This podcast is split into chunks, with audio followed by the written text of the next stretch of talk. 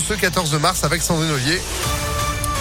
Bonjour Sandrine. Bonjour Phil, bonjour à tous. À la une à Lyon, une infotrafic et des perturbations à prévoir pendant trois mois sur l'A7. Un nouveau chantier débute aujourd'hui entre Lyon et Saint-Etienne. Objectif remplacer les glissières métalliques du terre-plein central par des glissières en béton et supprimer la végétation invasive au milieu d'autoroutes.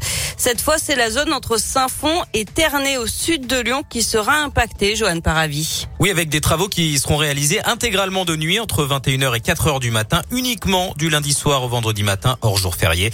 Des voies seront neutralisées, la circulation pourra même être complètement interrompue par moment. Mais attention, il y a aussi quelques perturbations en journée. Préparez-vous à lever le pied dès aujourd'hui et pendant trois semaines. La vitesse sera limitée à 90 km heure dans le secteur et à partir du 4 avril, il faudra même descendre à 70 km heure. La largeur des voies sera réduite et les poids lourds seront interdits de dépassement sur ce tronçon.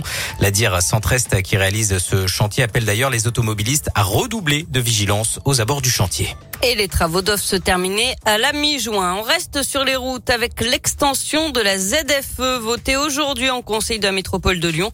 À partir du 1er septembre prochain, les véhicules critères 5 et non classés seront interdits dans tout le périmètre.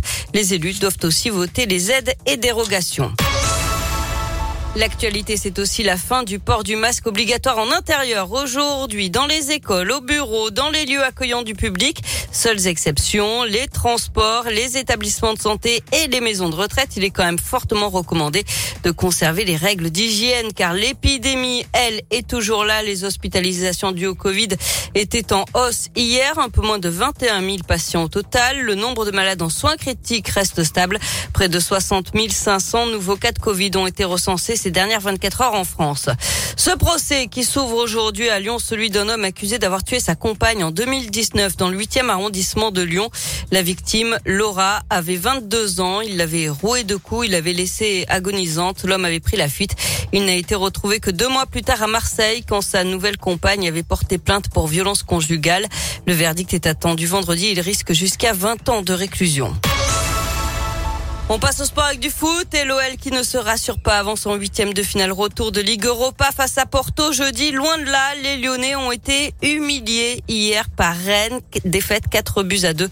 Au classement, l'OL glisse à la dixième place à 9 points du podium. Enfin, c'est désormais officiel. Les Rolling Stones seront à Lyon cet été.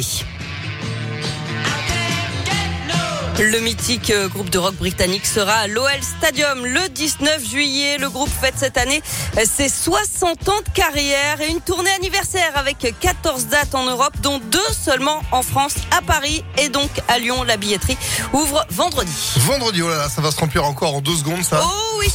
C'est clair. Bah merci beaucoup Sandrine, on bloque la date et puis bah nous on se retrouve à 10h. À tout à l'heure. Allez, 9h34, c'est la météo. Météo